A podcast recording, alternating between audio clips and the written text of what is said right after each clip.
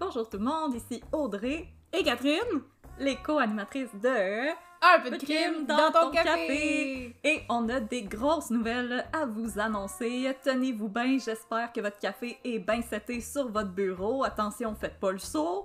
On va faire partie de la programmation du Festipod 2021.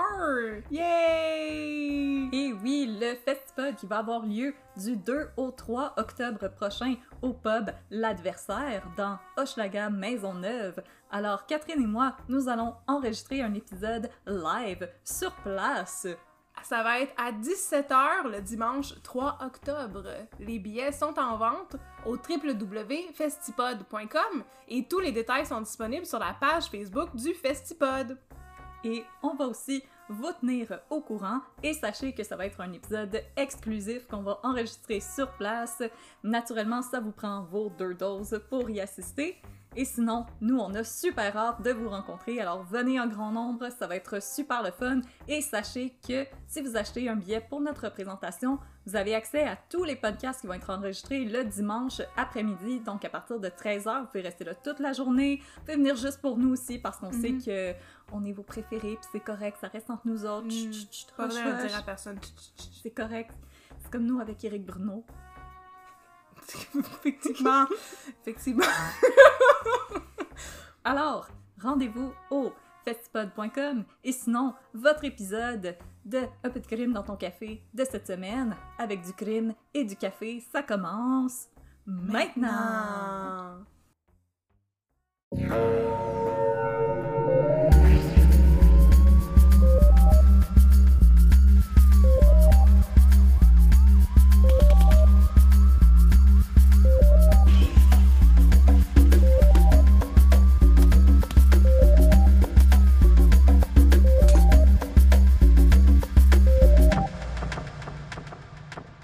Bonjour tout le monde et bienvenue à Un peu de crime dans ton café, le podcast où on se raconte des histoires de crime en buvant un bon café ou un mauvais café, ça arrive des fois, c'est triste, mais euh, écoutez, life goes on. Je suis votre animatrice Audrey et aujourd'hui je suis avec euh, mon grand chum, Catherine, comment ça va? Hello, ça va bien? On a décidé de fumer euh, 12 paquets de cigarettes avant de commencer. On est devenus des grosses fumeuses. Aimez-vous nos nouvelles voix jazz? Écrivez-nous à petitcrème@gmail.com. Alors Catherine, Oh! J'espère que t'es en shape, parce que là, aujourd'hui, on continue Ah, la grande ah. série historique sur le FLQ. Donc, je suis pas morte, mais je suis pas forte. en autant que t'es encore parmi nous. Parlant d'être parmi nous, il y a Megan qui est encore avec nous parce qu'elle veut encore savoir la suite du FLQ. Elle veut Yes. savoir, euh, on va-tu l'avoir, notre pays? Ben, c'est ça, c'est ma vieux question. là. vierge. Je l'attends encore, notre pays. Ouais, il Si seulement j'avais une raison pour euh, faire un, un épisode sur les référendums, si seulement. C'est pour ça que t'as Écoute, besoin euh, d'une raison. T'es non. rendu à... C'est ton troisième sur le FLQ, là. Ouais, mais ici, il y a vraiment des crimes. Go- Est-ce qu'il y a eu des crimes dans les référendums? Ah, Ben, oui, je veux dire, le scandale des commandites. Ah, c'est vrai. En tout cas, teaser pour un futur épisode. Hum, On met ça dans notre petite poche. Alors, avant de commencer à jaser de, de bombes, de pètes et de René Lévesque, qu'est-ce qu'on boit aujourd'hui, Catherine? Aujourd'hui, on boit un autre café qui vient du Roasters Pack, mais puisque c'est le FLQ, on va boire un café québécois. Donc, le Roasters Pack, Yeah. on a déjà parlé, c'est un service d'abonnement qui fait de la livraison de café. C'est un service qui est personnalisable. Donc, vous allez sur leur site internet et vous pouvez sélectionner le type de café que vous préférez, le type de torréfaction, si vous voulez torréfaction brune ou blonde ou noire. Ou euh, Éric foncée, Bruno. ou Éric Bruno ou toutes les options de torréfaction qui n'existent pas que je suis en train d'inventer. Ou si vous voulez, par exemple, du café déjà moulu pour une machine à espresso ou pour un café filtre ou encore du décaféiné, comme moi j'ai chez moi. Alors, le café que je vous présente aujourd'hui, je l'ai eu dans mon Roasters Pack décaféiné. Ça vient de Nectar Coffee Roasters qui vient de la ville de Québec et ça s'appelle La Refuge Décaf. C'est un single origin, donc c'est un café qui vient d'un seul endroit, il vient de la Colombie et il a des notes de chocolat, de biscuits grammes et de noix. Donc, comme vous avez pu remarquer, moi, j'aime bien ça, les cafés qui goûtent le chocolat. J'aime ça, c'est sucré. J'ai préparé ça euh, dans ma presse française, servi avec du lait. C'était faisait un très, très bon café au lait, ça, à cause du, surtout de la douceur qui va avec le chocolat. Ce n'est pas du tout amer, ce n'est pas fruité, je vous rassure, ce n'est pas acide. C'est un café qui est très doux et qui se déguste bien le matin, mais aussi à n'importe quel moment de la journée parce que c'est un décaf, fait qu'on peut en prendre à minuit puis on va dormir pareil. Yes, sir! Puis en plus, Yes, sir! quand euh, ça menace euh, qu'il y ait plein de bombes qui explosent dans la ville et que vous êtes vraiment on edge, ben un café décaf, ça pourrait peut-être faire du bien, hein, parce qu'on est déjà stressé de, de la menace des bombes. Hum, absolument, sauf que là, je veux pas vous... euh, je veux pas vous décourager, là, mais il y a aucune bombe. là. À partir de maintenant, c'est terminé, il y a plus de bombe. Ah, mais je pense qu'il y, a- il y a eu assez de bombes dans l'épisode d'avant. et Je pense que Il y en a eu en masse. Ça on veut dire que, saut, là. que tout va bien, puis on peut se reposer, puis que comme... Oui, on a plus du tout à être sur ses Ouais, gardes. là. Le FLQ va être super sage à partir de maintenant. short and sweet comme épisode. C'est ça. 20 Maintenant, ils minutes vont juste nourrir les orphelins. In and out. C'est Ah, ça, oui, exactement. oui. Tout va se passer according to plan, in and out. Tout est super bien planifié, comme vous allez voir. On Puis l'exécution va être absolument impeccable. Parfait. Alors, euh, nos tasses sont prêtes. Tu peux mettre euh, ce, ce moment vraiment euh, très relax de notre histoire dans nos tasses. On est prête mettre un peu de crème dans notre café. Oui, on va mettre du crème dans notre café. Cette fois-ci, on va mettre un, un ou deux, possiblement, kidnapping dans notre café. Parce que Oh. le FLQ est de retour et cette fois-ci, ben, ils vont plus niaiser avec la POC, là. OK, c'est fini, monter des bombes, là. Ils sont de on retour pour vous jouer un mauvais tour. Un mauvais tour! Ah! Et donc, on en a parlé un petit peu à la fin du dernier épisode sur la FLQ, mais euh, en, au début de l'an 1970, l'an de notre Seigneur, la Oh! police avait... euh, la police avait découvert des, des plans, des complots qui existaient pour enlever différentes personnes, dont le consul israélien et aussi un diplomate américain. Et donc, euh, vous allez voir que dans cet épisode-ci, ça va débouler au niveau des kidnappings. Alors, barrez vos portes. Ouais, même ça, ça sert à rien. C'est la crise d'octobre! C'est la crise d'octobre! Oh Donc, c'est l'épisode consacré à la crise d'octobre. Mes sources sont les mêmes que d'habitude, soit le livre de Darcy Jenish, euh, 50 ans après la crise d'octobre de Jules Falardeau, et aussi euh, FLQ, Histoire de mouvement clandestin de Louis Fournier. C'est mes trois sources principales. En plus d'une rétrospective qui avait été, euh, qui était parue dans Le Devoir, et de quelques articles du Journal de Montréal. Oh, le journal de Mouria. Nous sommes maintenant. Euh, oui, pour. euh, c'est vrai, précédemment, dans le FLQ. Le FLQ. euh, faut toujours faire ça, Ouais. faut toujours rappeler.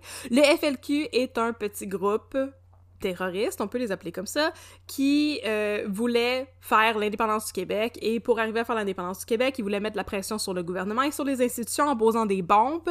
Le FLQ n'avait jamais comme objectif de faire des victimes humaines, mais plutôt de s'attaquer à des symboles qui représentaient euh, la Confédération, l'institution, l'establishment, le capitalisme, et même le patriarcat. Dans ce cas-ci, on va commencer à parler du patriarcat Oh, aussi.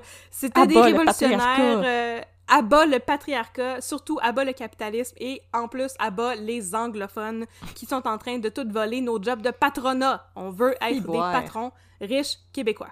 On Yes. veut pas de capitalisme, mais on veut être les patrons. Exactement. on Got, veut pas got it. What? Mais qu'est-ce que c'est? Est-ce que tu es en train de dire qu'il y a des choses paradoxales dans le FLQ? Il y en a absolument pas. a Non! Megan, get off, get off le bac du FLQ, là. Suffit. Ok, je vais ramasse, ramasse tes affaires pis va-t'en! Je m'excuse, pardon, Tu mon nom. veux-tu ton pays? Arrête, là. Tu veux-tu ton pays? Ah, c'est ça. Je on sais si je le veux, là, maintenant. Vous êtes pas fait avec moi. Alors, dans les épisodes précédents, on a vu que le FLQ a été fondé en 1963 et de 1963 à 1970, ils ont été responsables de, de nombreuses attaques à la bombe qui ont fait des millions et des millions de dollars en dommages matériels, mais aussi euh, qui ont fait cinq victimes. Wilfred O'Neill, Leslie McWilliams, Jean Corbeau, qui était un membre du FLQ, Thérèse Morin et Jeanne d'Arc Saint-Germain. Dorénavant, nous sommes au début de la crise d'octobre.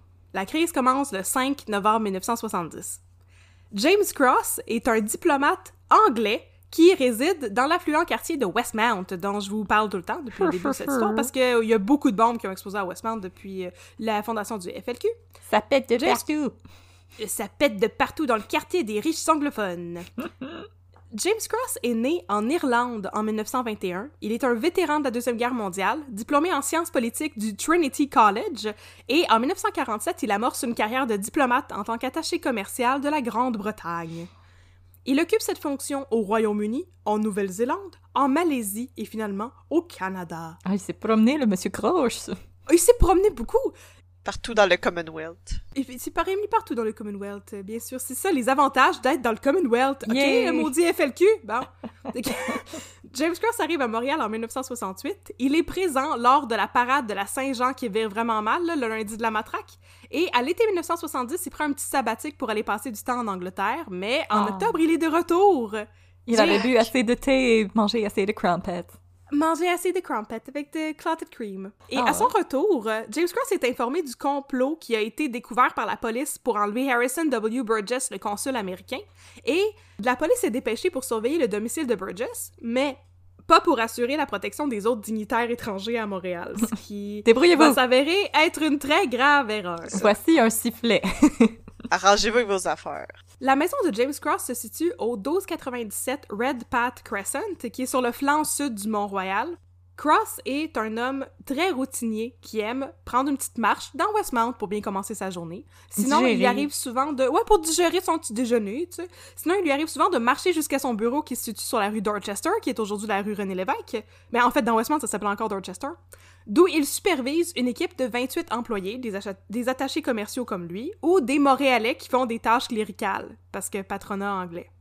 Selon toute vraisemblance, les différents employés de James Cross adorent travailler pour lui. Il est décrit comme un homme charmant, avec un sens de l'humour raffiné. Tout le monde l'aime bien, James Cross.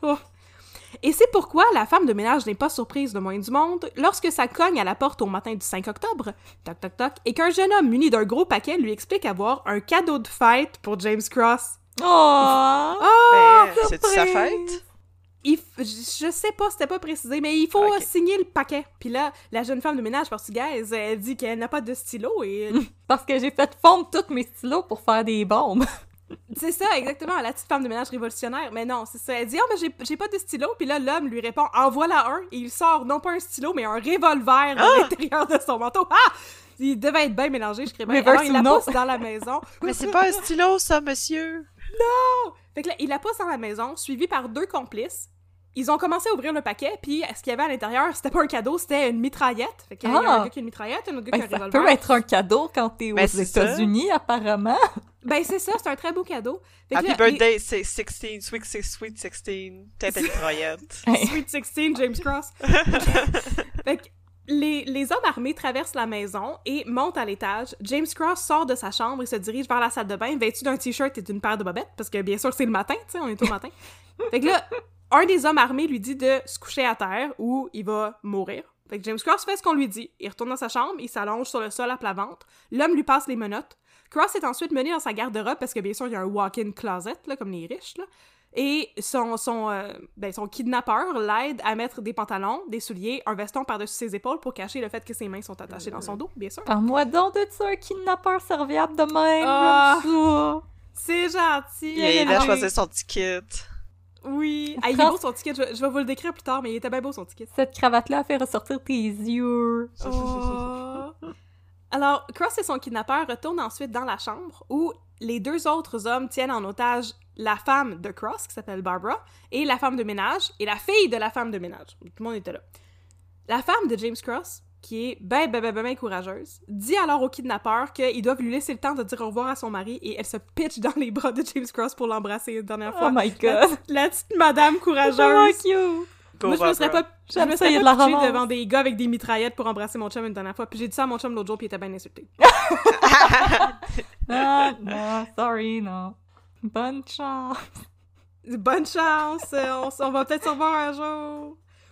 Alors, Cross est mené dehors et poussé dans un taxi. Il est, on lui demande de s'allonger entre le siège avant et le siège arrière, et un tapis est lancé par-dessus lui pour ne pas qu'il soit repéré, mais aussi pour ne pas qu'il voit où il est mené. Mm. Les kidnappeurs conduisent pendant 5-10 minutes avant d'arrêter dans un garage. Ils font sortir James Cross et placent sur sa tête un masque à gaz avec les yeux peinturés noirs. Encore une fois, James Cross est poussé entre les sièges d'une autre voiture et conduit jusqu'à l'appartement où il sera détenu dorénavant, soit au 10 945 rue des Récollets, dans Montréal-Nord. Il y a peut-être du monde qui habite dans cet appartement-là aujourd'hui. Écrivez-nous un petit Oh. oh.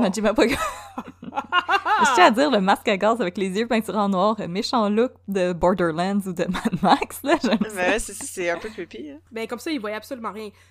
Mais qui est donc responsable de l'enlèvement de James Cross? Qui? C'est Qui? une, c'est une cellule du FLQ baptisée la cellule de libération.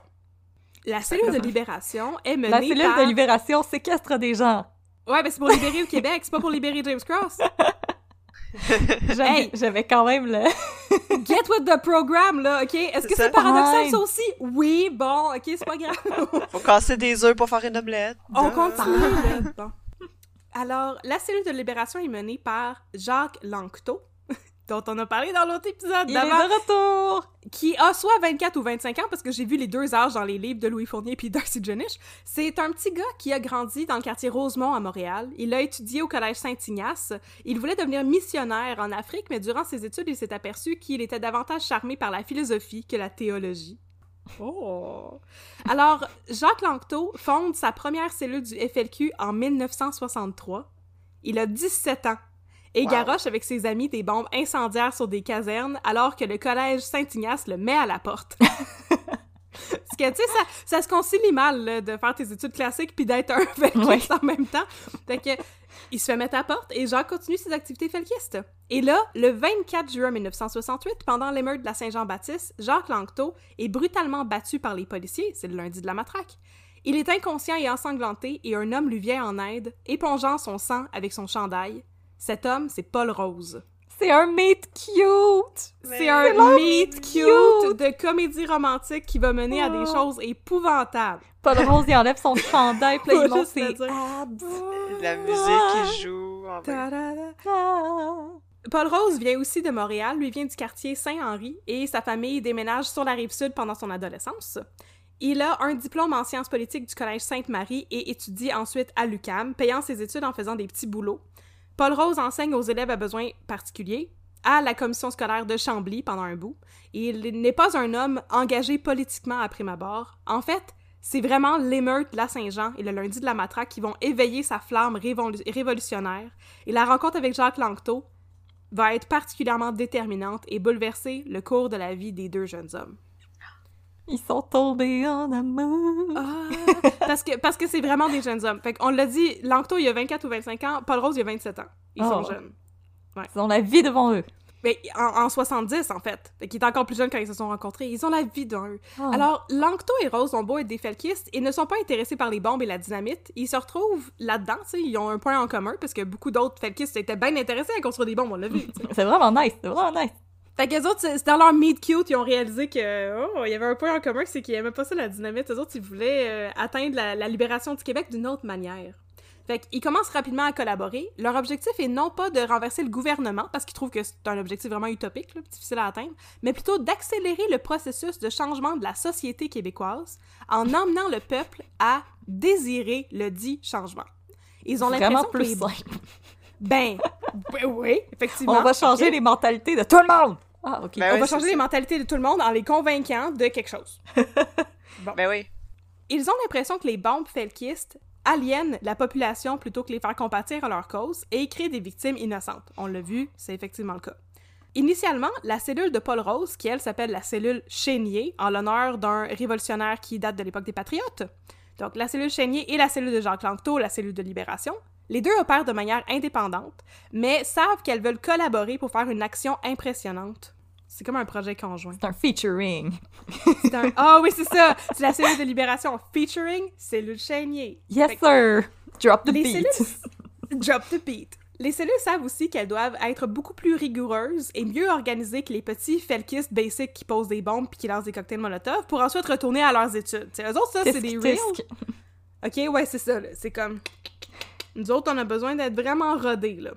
Fait que, pour être vraiment rodés, ça va leur prendre des armes, des véhicules, des planques et du financement.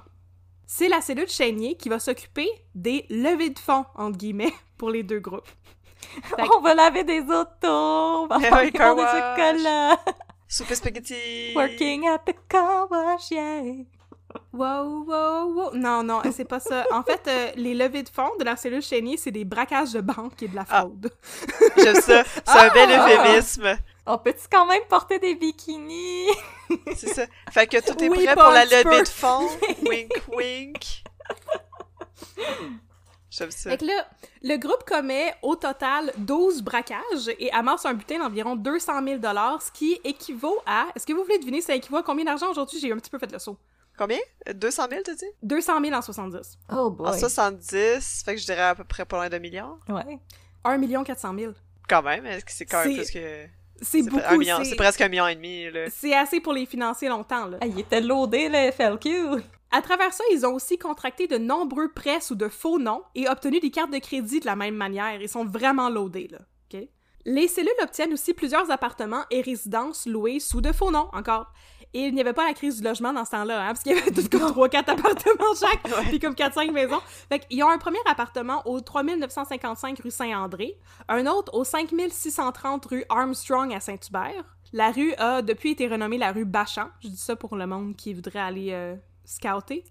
Les gens qui veulent faire euh, le, le- le petit tour euh, FLQ. FLQ Le, Tour. le pèlerinage Pèlerinage FLQ. FLQ. Les groupes possèdent aussi une maison de campagne à Sainte-Anne de la Rochelle en Estrie et un Oh. garage sur la Hey, rue ils ont Édouard Montpetit à Ah, ils ont Montréal. même un chalet, tout. Hey, Ils Ils ont ont, même un investi chalet, dans puis- l'immobilier, ils sont smart. Hey, ils, sont, ils, ils sont brillants, ils ont pas foxé leur cours d'économie, eux autres. là. En tout cas, maintenant, ils ont de l'argent, des armes, des maisons, des voitures. Ils sont partis pour la gloire. Hey, ils sont dans Grand Theft Auto, eux autres. là. Ils sont dans Grand, ils sont dans Grand Theft Auto jusqu'à ce que Jacques Langto se fasse pogner en février 1970 à cause de son euh, sa lumière qui fonctionne pas en arrière de son char. On se rappelle de ça. Fait que, sauf que ils sont partis pour la gloire, sauf que Jacques Langto se fait arrêter en février 70 avec euh, le gros panier pour kidnapper quelqu'un, tu sais. Et plutôt que faire face à la justice, Langto va se sauver et s'en Ah. va euh, sous terre, underground. Il disparaît pour Il rejoindre. C'est un mole people! California mole people! Il creuse un trou. California Mole People, c'est Montreal Mole People. Puis en fait, là, ce qu'il va faire à partir de ce moment-là, on va en reparler, mais c'est que il va. Jack Lanto, il était marié puis il avait un enfant, mais il va complètement abandonner sa famille, puis il va juste faire du couchsurfing chez des amis felkistes sans avoir d'adresse officielle pendant jusqu'à la crise d'octobre. Maudits âmes! De février à octobre, c'est fou là. Fait que là, le petit frère de Jacques Langto euh, et les autres complices qui sont liés à la planque de Prévost, on a vu ça dans l'autre épisode d'avant, il y a eu une descente dans une maison à Prévost, ils ont arrêté le frère de Jacques Langto, bon, ils sont arrêtés en juin 1970, puis ça aussi, ça scrape le plan des cellules parce que, ben, un des complices à Prévost avait en sa possession une map dessinée à la main qui montre l'emplacement de la ferme à Sainte-Anne-de-la-Rochelle. Fait que là, ça vient de brûler la maison à Prévost, la maison à Sainte-Anne-de-la-Rochelle. Écoute, là, là, c'est ça. La police est sur le coup, ils vont faire une rafle là-bas, ils trouvent de la dynamite, des armes, des véhicules. C'est c'est ben de l'argent pitché par les fenêtres, puis ben des effectifs qui ont pu le FLQ. Fait que désormais, la maison au 5630 rue Armstrong devient la base de ces deux cellules-là. À Saint-Hubert. Mon hood! Les cellules veulent agir vite et commencent à élaborer un prochain complot d'enlèvement. La sœur de Jacques Langto, Louise Cossette Trudel, et son mari Jacques sont responsables du repérage. Ils arrivent à obtenir l'adresse de James Cross et le suivent pendant des jours et des jours pour avoir une idée détaillée de son horaire et de ses habitudes. Puis pendant ce temps-là, en août 1970, il commence à y avoir de la discorde au sein des cellules. Langto veut que le kidnapping se déroule le plus rapidement possible. Il est recherché par la police. Sa femme, qui a délaissé depuis février, est enceinte. Son frère est en prison. Lui, là, il veut que ça se va règle le plus vite possible, puis qu'après ça, il puisse quitter le pays, puis aller à Cuba. Ça faisait partie des demandes qu'il y avait sur les manifestes qu'on a trouvés, tu sais. Paul Rose, leader de la cellule Chénier, lui préfère attendre. Il sent que la police en sait trop sur eux suite au raid à Prévost et à Saint-Anne-de-la-Rochelle. Il maintient qu'ils n'ont pas assez d'argent ou de ressources pour procéder à un enlèvement. Et en plus, il trouve que James Cross n'est pas une bonne cible. Oui, c'est un symbole du colonialisme culturel, mais pas de la domination étrangère sur l'économie du Québec. Moi, je trouve que le, le raisonnement est un peu weird parce qu'il était attaché commercial, la Grande-Bretagne. Que Je pense que James Cross était une bonne cible. Je pense que J'en oui. reviens pas que j'ai dit ça en nombre, mais oui. Voilà. T'es une bonne personne à kidnapper. Bon. En- donc, les, les cellules passent le tout au vote en septembre 1970 et c'est là que ça scinde. Langto va continuer avec son complot d'enlèvement et Paul Rose et sa gang décident de se distancier de ça et se concentrer sur les braquages et l'acquisition des fonds. C'est la fin de leur amitié. C'est la fin, écoute. C'est c'est ici qu'on va se séparer de la gang Rose et se concentrer sur la cellule de libération menée par Jacques Langto. Elle comporte six membres. Jacques Langto, sa sœur Louise et son mari Jacques. Fait que là, je vais, vu que tout le monde s'appelle Jacques, je vais utiliser les noms de famille des gens à la Ouais. place, c'est un peu plus facile. Bon. Fait que Louise Cossette Trudel, Jacques Cossette Trudel, Marc Carbonneau, Yves Langlois et une jeune femme de 19 ans dont le nom n'a jamais été rendu public. C'est les membres de cette cellule-là. Le 5 septembre, les choses se mettent en branle. Les Cossettes Trudel font la plupart des démarches. Ils quittent l'appartement sur Saint-André et en louent un autre au 10 945 des Récollets. Dans le livre de Darcy Jenish, ça disait que c'était à 25 km au nord du centre-ville. Puis ça, c'est absolument pas vrai. Puis on dirait que ça a été écrit par quelqu'un qui est jamais venu à Montréal. 25 km, t'es plus sur l'île de Montréal. Non. Ben non, c'est ça. Je- je comprends. Ça- ça m'a vraiment C'est fait pas si grave que ça, là. non. Il y avait, même- il y avait un Pas truc de à nord donné à- qui disait que dans Westmount, t'étais à une affaire comme 14 km du centre-ville, puis j'étais comme ça absolument pas vrai. En tout cas, j'ai pas compris où il a pris ses mesures, là. Maudit Darcy Jenish. Fait qu'en tout cas, ils ont loué cet appartement au 10 945 des Récollets. Euh, les Cossettes Trudel louent aussi un second appartement sur la rue Saint-Hubert pour servir de planque à Yves Langlois et Marc Carbonneau, et aussi d'endroit d'où imprimer et diffuser les communiqués de presse. Parce que il faut que tu communiques à la presse que t'as kidnappé quelqu'un. Ok. up. Allô, on a kidnappé quelqu'un. Allô? Fait que là, vous savez ce qu'on dit, hein? J'invente une expression. Un enlèvement, c'est comme un récital de ballet, ça doit être pratiqué. Oh! Hein? Ah! mais cute, j'aime ça. Fait Ils vont faire des pratiques de kidnapping, pour vrai. Ils se pratiquent à saisir quelqu'un, le mettre dans un char, le transférer dans un autre char, mettre le casque, tu sais, le, le masque euh, euh, anti-gaz et tout, là, bon. Fait qu'ils se pratiquent à toutes ces étapes-là, à faire la route, à le, partir de la maison de James Cross, aller jusqu'à leur garage sur le Petit, du garage sur le Petit jusqu'au 10 945 des Récollets. Ils se pratiquent pour être sûrs d'avoir tout bien compris et, d'avoir anticipé toutes les, les, les possibles déraillements à la situation. Si vous savez pas quoi faire en fin de semaine, pognez-vous une coupe de chum. De kidnapping. kidnapping. Vous allez être vraiment bon après pour traîner des gens dans des parties surprises. Ou faire des... Euh... Ouais, c'est ça, faire des... Euh... Comment tu... Avant ton mariage, là. oui. Ah oui! Oh wow! Comment ça s'appelle, déjà? Un...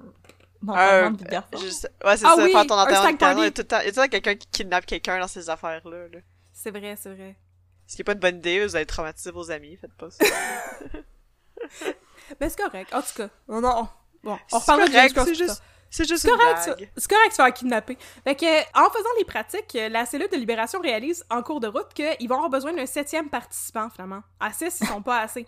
Fait qu'ils recrutent un jeune révolutionnaire anglophone du nom de Nigel Hamer. Nigel, mon dieu. C'est un revirement vraiment inattendu parce que euh, Hamer, c'est un anglophone. Puis pendant longtemps, la, la police était pas capable de cerner qui faisait partie de ce groupe-là du FLQ. On va voir plus tard pourquoi. Mais c'est ça, quand son nom a fini par sortir dans les médias, les gens étaient! Il y avait un anglophone dans le FLQ, oh my god! Puis, il est trouvé C'est bien un yeet. Il vient d'une riche banlieue du West Island en plus, mais c'est ça, c'est un jeune révolutionnaire. Et Hamer leur obtient encore plus de dynamite volée dans une carrière à Saint-Hyacinthe. Fait que là, bon, il y a encore plus d'armes qu'avant. Ils ont un septième membre, ok? Seven is a lucky number. Puis là, ils sont prêts à procéder. Yes. Fait que là, on va retracer ce qui arrive. Le 5 octobre, les Cossettes Trudel partent du 10 945 des Récollets pour Westmount. Marc Carbonneau part de l'appartement euh, de la rue Saint-Hubert et se rend à une station de taxi au coin Saint-Denis et Saint-Joseph où il a déjà travaillé en tant que chauffeur de taxi. Il entre et se dirige vers la table où sont entreposées les clés de taxi. Il prend un trousseau et s'en va sans se faire remarquer. Il vole un taxi, il va ramasser Langlois, Lanctot et Hamer qui est déguisé en livreur. Oh. Carbonneau prend le temps de retirer l'insigne de Diamond Taxi et la remplace par une autre insigne, La Salle Taxi, pour semer la confusion. Le taxi file à travers Montréal. Arrivé dans Westmount, les hommes voient Louise Cossette Trudel, qui est dans une autre voiture et qui surveille la maison de James Cross. Elle leur donne un signal comme quoi James Cross est bel et bien chez lui, et puis sa voiture s'en va. Le kidnapping est terminé en moins de 5 minutes. Il est Efficace. 8h20 le matin. C'était efficace en tabarnouche. Hey, ils se sont pratiqués, il était vrai. Ça valait la peine. Je sais pas si c'était une bonne run pour eux, mais à 5 Ouais, minutes, c'est très comme on a battu notre record! Yeah! 5 minutes, ça inclut, ça inclut s'habiller, habiller un monsieur alors Oui. qu'il est en menottes, là. Oui. C'est quand même, c'est quand même euh, très bien. Puis à travers ça, on tirait sur personne. Ah ah. C'est merveilleux. Propre, propre, propre. Fait que là, euh, à 8h20 le matin, James Cross est parti, puis euh, Barbara Cross, elle appelle la police euh, dès que les kidnappeurs ont quitté son domicile. Et la chasse à l'homme s'ensuit. Là, il y avait un, un détail que j'ai pas inclus, mais je trouve ça drôle, je vais vous le conter pareil. Quand elle appelle, elle appelle à un poste de police francophone, puis ils comprennent pas qu'est-ce qu'elle est en train de dire, fait qu'ils envoient euh, des policiers à, comme, l'ambassade de la Grèce. Ils envoient des policiers à la mauvaise place parce qu'ils ont pas compris de quoi qu'elle parlait. Il y a comme un petit peu de confusion au début. Oh Mais non! éventuellement, la police comprend, puis ils bloquent des ponts pour sortir de la ville et fouillent des centaines de véhicules en vain. Mais ils finissent par trouver un manifeste de 8 pages de la cellule de libération dans une boîte postale à un pavillon de Lucam au Parc La Fontaine. Fait qu'il y avait un pavillon de Lucam au Parc La Fontaine dans le temps. Ah, c'est Ah. ça. Ouais. Est-ce que l'espèce de grosse bâtisse qui est là? Ça se peut qu'il y ait comme un centre communautaire aujourd'hui, c'est possible. Le communiqué, le manifeste demande, une des premières demandes, c'est d'être lu en ondes. Le ministre de la Justice, Jérôme Choquette, il ne va pas faire, il ne va pas accepter cette demande-là, mais il va par contre lire les demandes faites par le FLQ euh, à la télévision. Il donne une conférence de presse à 16h le 1er octobre pour lire les six demandes et non pas l'intégralité du manifeste. Donc voici les six demandes. D'abord, la diffusion du manifeste du FLQ. Déjà là, on l'a pas fait.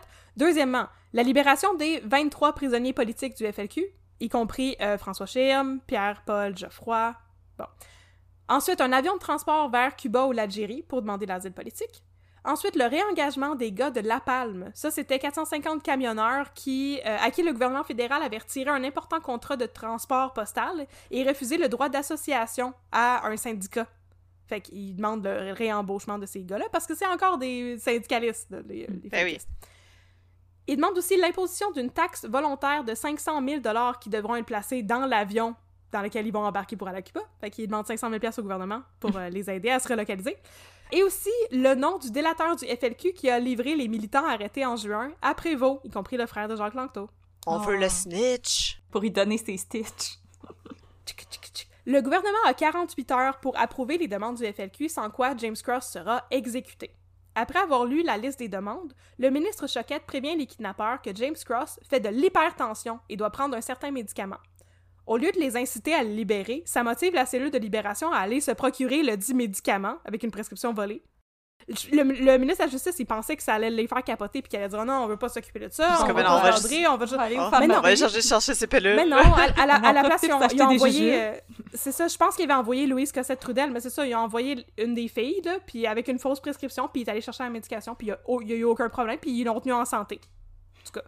Fait que là, pendant ce temps-là, la police passe le manifeste reçu aux affaires de poudre d'empreintes, et euh, prélève deux empreintes distinctes qui sont rapidement associées à Jacques Langto et Marc Carbonneau, qui avaient déjà été arrêtés par la police. La police montre des photos à Barbara Cross de plusieurs felkistes ayant déjà été arrêtés et elle identifie Jacques Langto comme étant un des kidnappeurs. Mais c'est tout. Bon.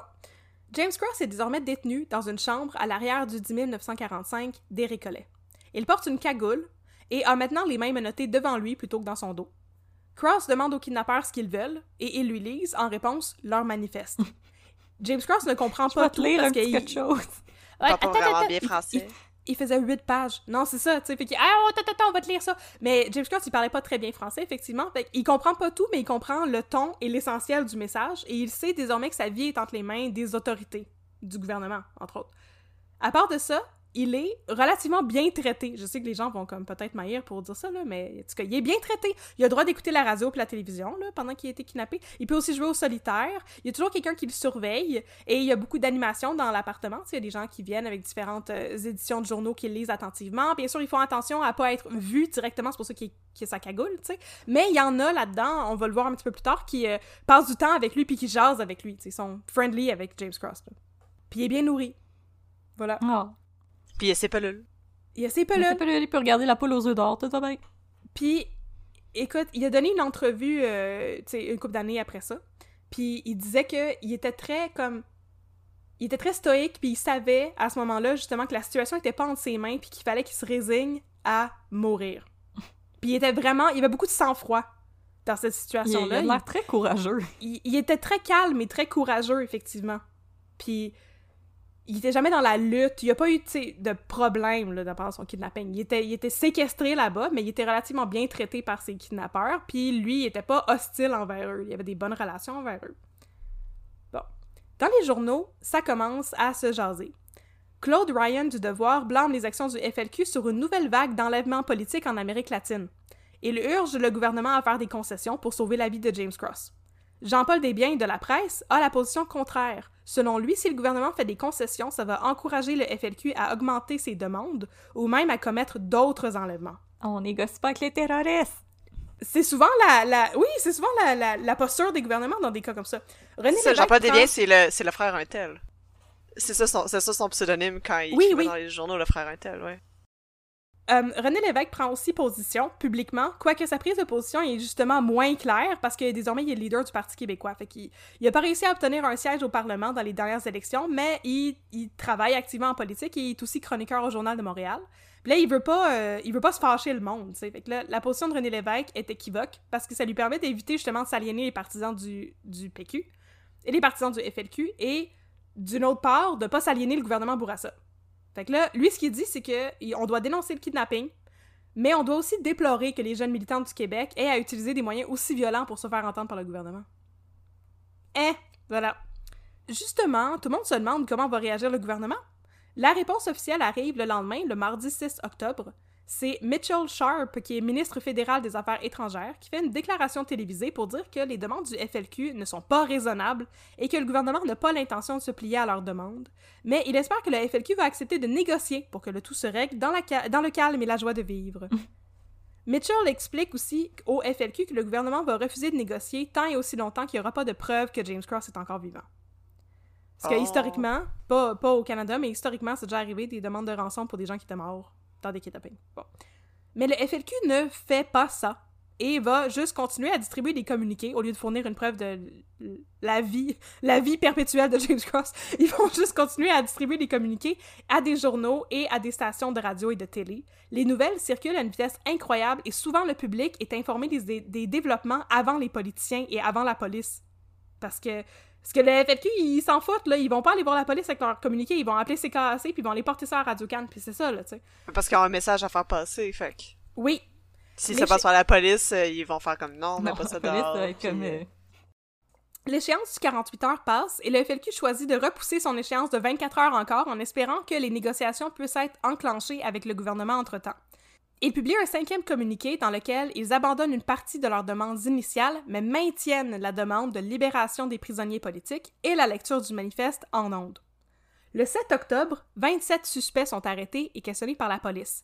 Donc, c'est des gens qui étaient déjà dans la mire de la police parce que c'était des sympathisants felkistes ou des anciens felkistes qui étaient libérés, tu sais. Mais aucun n'est en mesure de les mener à James Cross. Les suspects sont aussi amenés devant Barbara Cross et la femme de ménage des Cross, mais les deux femmes sont incapables d'identifier un suspect. La plupart sont relâchés avant la fin de la journée. Et que ça fait deux jours, là, 7 octobre. 8 octobre. Mitchell Sharp accepte enfin que le manifeste soit lu dans son entièreté sur les ondes de Radio-Canada. Fait que là, là, arrive le moment tant attendu où je vous lis des extraits du fameux manifeste du FLQ. Yeah! Vous pouvez l'écouter en intégralité dans les archives de Radio-Canada, c'est disponible sur YouTube. C'est bien intéressant. Euh, J'ai coupé le texte parce qu'il était très long, mais je vais vous souligner mes passages préférés. Donc, on commence. Go. Le Front de libération du Québec n'est pas le Messie, ni un Robin des Bois des temps modernes. C'est un regroupement de travailleurs québécois qui sont décidés à tout mettre en œuvre pour que le peuple québécois prenne définitivement en main son destin. Le Front de libération du Québec veut l'indépendance totale des Québécois, réunis dans une société libre et purgée à jamais de sa clique de requins voraces, les big boss patronneux et leurs valets qui ont fait du Québec leur chasse gardée du cheap labor et de l'exploitation sans scrupules. Nous avons cru un moment qu'il valait la peine de canaliser nos énergies, nos impatiences, comme le dit si bien René Lévesque, dans le Parti québécois. Mais la victoire libérale montre bien que ce qu'on appelle démocratie au Québec n'est en fait et depuis toujours que la démocratie des riches. La victoire du Parti libéral, en ce sens, n'est en fait que la victoire des faiseurs d'élections, Simard Cotroni. Oui, il y en a des raisons à la victoire libérale. Oui, il y en a des raisons à la pauvreté, au chômage, au taudis, au fait que vous, Monsieur Bergeron de la rue Visitation, et aussi vous, Monsieur Legendre de Ville de Laval, qui gagnez 10 000 dollars par année, vous ne vous sentiez pas libre en notre pays, le Québec. Oui, il y en a des raisons, et les gars de la Lord les connaissent, les pêcheurs de la Gaspésie, les travailleurs de la Côte-Nord, les mineurs de la Iron Ore, de Québec Cartier Mining, de la Noranda les connaissent eux aussi ces raisons. Oui, il y en a des raisons pour que vous, Monsieur Tremblay de la rue Panet, et vous, Monsieur Cloutier, qui travaillez dans la construction à Saint-Jérôme, vous ne puissiez vous payer des vaisseaux d'or avec de la belle zizik et tout le fling-flang comme le fait Drapeau l'aristocrate, celui qui se préoccupe tellement des taudis qu'il a fait placer des panneaux de couleurs devant ceux-ci pour ne pas que les riches touristes voient notre misère. Oui, il y en a des raisons pour que vous, Madame Lemay de Saint-Hyacinthe, vous ne puissiez vous payer les petits voyages en, en Floride, comme le font avec notre argent tous les sales juges et députés.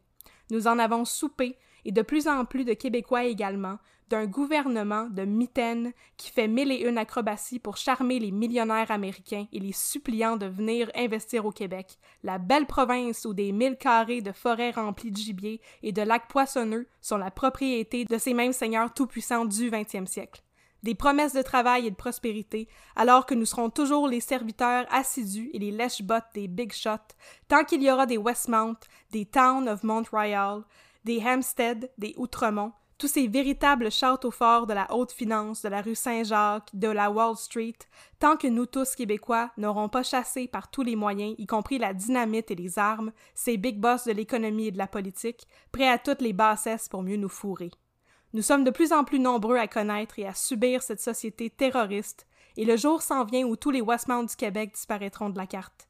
Travailleurs de la production, des mines et des forêts, travailleurs des services, enseignants et étudiants, chômeurs, prenez ce qui vous appartient, votre travail, votre détermination, votre liberté.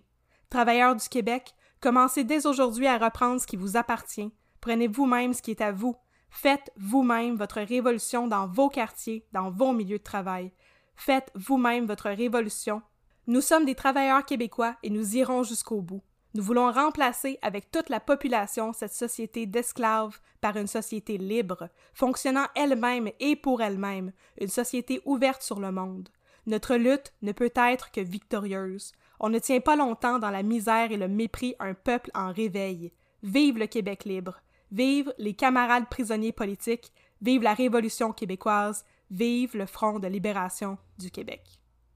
Wow, j'ai des frissons. Ouais, c'est vraiment bon. Ça valait la peine quand même, hein. C'est vraiment bien. Je sais que je suis biaisée, mais je peux pas m'empêcher de souligner que c'est un texte qui est vraiment fort, vraiment bien écrit. C'est très rassembleur. Il y a Ouais, beaucoup ouais. de haine là-dedans, mais honnêtement, c'est... euh, Mais moi, je, je trouve ça admirable, le vocabulaire qui est écrit là-dedans, qui est comme à la fois... C'est ça, comme tu dis, c'est très bien expliqué, comme toute la, Ouais. la lutte des classes, mais que toute la haine puis le vocabulaire québécois mélangé avec l'anglais, c'est euh, c'est du génie, bravo. Oui, absolument. J'aime aussi les, les appels directs au peuple. C'est, Oui. je sais pas, il y a quelque chose de vraiment comme prenant là-dedans. Puis le fait qu'il décrit justement toutes les injustices puis le double standard du petit peuple qui peut pas se payer des voyages, qui peut pas se payer des bateaux, puis tous les politiciens qui s'enrichissent dans nos poches comme les comme les gros investisseurs américains, c'est vraiment c'est un texte qui représente très bien la situation socio-économique à l'époque puis les raisons pour lesquelles le FLQ a fait ce qu'il a fait. Le 9 octobre, soit le lendemain de la lecture à la télévision du manifeste, le FLQ diffuse deux nouveaux communiqués, dont un qui contient une note de James Cross à sa femme lui assurant qu'il est encore en vie. Le FLQ suspend sa menace d'exécuter James Cross, mais maintient sa demande de libération des prisonniers du FLQ. Il donne aux autorités jusqu'au samedi 10 octobre à 18h pour réagir. À ce stade-ci, la police en sait très peu sur ce qui se passe. Toujours le 9 octobre, la police révèle au public qu'elle recherche Jacques Lanctot, mais, à part Carbonneau, la police ignore toujours qui pourrait être les complices de Jacques Lanctot, puis il y en a cinq autres. Et puis, le 10 octobre, quelques minutes avant l'échéance de 18 heures, le ministre provincial de la Sécurité, Jérôme Choquette, tient une conférence de presse pour annoncer que la position des deux gouvernements n'a pas changé. Les lois ne peuvent pas être amendées par le blackmail et le gouvernement refuse de négocier avec le FLQ. Choquette termine son annonce à 18h15 et à peine quelques minutes plus tard, les stations de radio et de télévision interrompent leur programmation régulière pour annoncer une nouvelle de dernière heure. Le ministre Pierre Laporte a été kidnappé par le FLQ. River, River Suno! Ouais, c'est ça. River Suno! River Sino, haha! Ah, ah! Vite. Mais là, après septembre, quand il y a eu justement le, le- la scission entre la cellule de Chénier et la cellule de Libération, Le break-up! que fait donc la cellule de Paul Rose? C'est l'heure de parler d'eux autres. D'abord, ils sont, Meanwhile. ils sont seulement trois. Meanwhile. Meanwhile, back at the ranch. Dans la cellule de Paul Rose, la cellule Chénier, ils sont seulement trois. C'est Paul Rose, son frère Jacques et Francis Simard. Lorsque James Cross se fait kidnapper, les Roses tombent des nues. Ils sont aux États-Unis en voyage de financement. Et ils apprennent la nouvelle à la radio. Ils s'en doutaient pas du tout. Leur méthode de financement, c'est d'acheter des chèques de voyage, puis d'arpenter les États-Unis en visitant différentes branches ou banques ayant issu, issu des chèques pour leur expliquer que leurs chèques ont été volés puis s'en faire donner d'autres. Oh. D'accord. C'est merveilleux. Fait que c'est comme ça qu'ils font de l'argent. Et dès que les Roses entendent parler de euh, l'enlèvement de James Cross, ils commencent à planifier un nouvel enlèvement. Fait qu'ils reviennent au Canada rapidement et finissent par jeter leur dévolu sur Pierre Laporte, qui est le bras droit de Robert Bourassa et le ministre du Travail et de l'Immigration dans le gouvernement québécois. Ils vont le kidnapper et le tenir en otage à leur bungalow du 5630 rue Armstrong, qui a été loué sur un faux nom. Ils réalisent qu'ils vont avoir besoin d'un quatrième acolyte, alors ils recrutent le jeune Bernard Lortie, qui a 19 ans, un petit gars de Gaspé. Ils sont pas pratiqués, eux autres, par Non. exemple. Non, ils sont en roche, c'est ça l'affaire. Pierre Laporte, Pierre Laporte réside à Saint-Lambert. Fait que le 10 octobre, soit le jour de son kidnapping, Pierre Laporte se prépare à déguster un souper de l'Action de grâce en compagnie de sa famille. Miam miam. Miam miam miam, la dinde, du gravy. Il joue au ballon avec son neveu devant sa maison. Quand se pointe une Chevrolet 1968 verte conduite par Paul Rose. En sortent Paul et Bernard Lortie, armés de carabines, sop, avec des guns. Ils font monter la porte à bord et lui bandent les yeux. Le neveu de la porte a la présence d'esprit de noter le numéro de plaque du véhicule, le 9J2420, ce qui va permettre à la police de retracer son propriétaire. L'enlèvement sème un vent de panique. Dimanche le 11 octobre, un communiqué de la cellule Chénier est retrouvé dans les poubelles près de la station de radio CKAC à Montréal. Le communiqué annonce que Pierre Laporte sera exécuté le soir même si le gouvernement maintient sa ligne dure. Oh. Le communiqué a été déposé par Paul Rose, qui a monté à Montréal en taxi. Voilà. Et distribué un autre communiqué la journée même qui est accompagné d'une lettre de Pierre Laporte à Robert Bourassa, l'implorant de négocier et lui disant de décider de sa vie ou de sa mort. Ça, c'est une citation directe. C'est dans tes mains, Robert, là. C'est dans tes mains, Robert, tu décides. de ma vie ou de ma mort. Ouais. Niaise pas. euh. Cette fois-ci, le gouvernement réagit. Robert Bourassa monte à Montréal avec toute sa gang et s'établit un quartier général dans la suite, euh, à l'étage supérieur de l'hôtel Reine-Élisabeth. Bourassa et son cabinet se rencontrent pendant toute la journée du dimanche pour débattre. Désormais, c'est devenu une affaire personnelle. C'est son ministre qui s'est fait kidnapper. Laporte était son numéro 2 après tout. Et la menace se rapproche dangereusement du premier ministre. À 22 heures, l'heure prévue de l'exécution, Bourassa fait une déclaration à la télévision. Il dit que le gouvernement est ouvert à négocier pour sauver la vie de James Cross et Pierre Laporte, mais qu'il veut aussi mettre en place des mécanismes pour garantir que la libération des prisonniers politiques du FLQ ait comme résultat la libération des otages. C'est des processus qui prennent longtemps, là, tu sais, faire sortir des gens de prison. Bourassa demande au FLQ d'entrer en contact avec lui. Ce que les deux cellules vont faire séparément. À 2 heures du matin, la cellule de libération émet une réponse sur les ondes de CKLM. À 10 heures du matin, la réponse de la cellule Chénier est diffusée. Les deux incluent des lettres de James Cross et de Pierre Laporte, respectivement, au premier ministre. Les deux cellules choisissent aussi un avocat pour les représenter dans les négociations, Robert Lemieux. Robert Lemieux a 29 ans et c'est un mouton noir du droit québécois. Il a les cheveux longs et une moto. Il a fait son barreau, il a étudié à McGill et il a commencé à travailler dans une firme de droit très prestigieuse, mais il n'a pas fait long feu. Parce que, en 1966, la firme a reçu une demande pour aider des militants du FLQ, et l'histoire a complètement bouleversé Robert Lemieux, qui a commencé à négliger tout le reste jusqu'à ce que sa femme et ses enfants le quittent et qu'il se fasse mettre à la porte de son cabinet. Seigneur. Il a été complètement converti par le FLQ, là, puis là, désormais, c'était Ah ouais. complètement pilled. Il était pareil comme moi. Fait que Lemieux, Il est tombé dans le rabbit hole du, du, du FLQ. il est tombé dans le rabbit hole du FLQ. Peut-être qu'il s'est fait lire le manifeste en entier, puis il était comme « Wow, c'est dommage bien écrit ». Waouh, waouh, waouh, waouh, waouh. Lemieux est devenu l'avocat officieux du FLQ et a commencé à vivre dans l'hôtel Nelson sur la place Jean-Cartier à Montréal, parce que, tu sais, sa femme l'avait mis dehors, là. Et c'est de là qu'il va tenir une, t- une série de conférences de presse à la demande du FLQ. Dans ces conférences de presse, Lemieux accuse les policiers d'avoir effectué des arrestations et des saisies avec des faux mandats, et le gouvernement d'être de mauvaise foi. Je suis pas saillante. Et il conclut aussi une entrevue radio avec des mots d'encouragement pour le FLQ. Lâchez pas les gars. À ce moment-là, le ministre Jérôme Choquette décide de le faire arrêter pour obstruction à la justice. L'avocat? Ouais. oh non, oups. Ah non, il va être arrêté plusieurs fois, Robert Lemieux, pour obstruction à la justice. Oh apparemment. non. euh.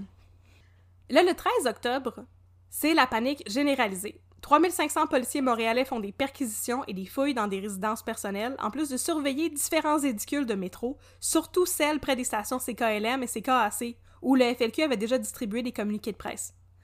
Ceux qui sont postés à Longueuil aperçoivent aussi Paul Rose trois fois, mais personne n'arrive à procéder à son arrestation. Parce que c'est mis du Sneaky, Crisco. Paul, il leur glissante les doigts. La première fois qu'il est aperçu, c'est à 10h du matin lorsqu'il prend un train pour Montréal. Il y a deux policiers qui le suivent, mais il perd sa trace dans la foule. Paul Rose réussit à se sauver de la police et prend un taxi pour se rendre chez un de ses amis sur la rue Saint-Alexandre à Longueuil. Là, il jase avec son ami, soupe avec sa famille, et après le souper, il demande à son ami de lui donner un lift vers le centre-ville. Conscient du fait qu'il pourrait être arrêté à n'importe quel moment, Paul Rose se déguise. Il se frappe une brique contre les sourcils jusqu'à ce que ses sourcils enflent, et puis il met de la cendre dans sa barbe et dans ses sourcils. Il enfile ensuite un large manteau, un chapeau et s'engouffre dans la voiture de son ami. Oh my god! Méchant makeover, toi? La voiture est interceptée par des policiers justement, mais les policiers ne reconnaissent pas Paul Rose et le laissent partir. Tu comment il y a un gars qui est vraiment badly beat up à côté de toi, mais on va rien faire. Va à l'hôpital, hein? Il y, a pas de l'air fort fort. C'est tes c'est affaires, hein, ça te concerne. Fait que Paul Rose se rend à Montréal pour rencontrer Jacques Cossette-Trudel. C'est la première fois que les deux cellules sont en contact depuis la fin août. Ils discutent du sort de leurs otages et déterminent que James Cross devrait être épargné. Pour Pierre Laporte, c'est un peu moins certain. Son sort est laissé à la discrétion de la cellule Chénier. Sauf qu'on n'est pas certain de cette information-là, ça provient du livre de Darcy Janish, mais Louis Fournier, dans son livre sur la FLQ, affirme qu'il n'y a eu aucun contact entre la cellule Chénier et la cellule de libération pendant les kidnappings. Fait que je sais pas pourquoi Darcy Janish a inventé ça, mais en tout cas, on sait pas. trop. Il écrit de la fanfiction. soit ils se sont parlé, les deux cellules, ou soit ils se sont pas parlé, puis ils ont juste pris des décisions indépendamment. Bon. Pendant ce temps, euh, Robert Lemieux, l'avocat du FLQ, il est relâché de prison avec promesse de comparaître pour pouvoir rencontrer Robert Demers, l'avocat du gouvernement. Et là, c'est Lemieux et Demers qui ont encore le même prénom parce que tout le monde s'appelle Robert Jacques. Que Les négociations ne vont pas bon train. Demers raconte par la suite qu'il était convaincu que Lemieux avait été pilled, assimilé, endoctriné par le FLQ. Le mieux monologue et les négociations ne débouchent pas. Ensuite, le mieux tient une conférence de presse, flanquée des maudits Pierre Vallière et Charles Gagnon sont encore là, eux autres sont revenus. Ça, Mais Ils aussi- de voyage, là. Ils sont revenus de voyage, c'est ça. Mais aussi flanqués de Michel Chartrand, le leader syndical. Ah! Le mieux, il fait un résumé des négociations de la journée qui, selon Demers, était très déformé et loin de la réalité.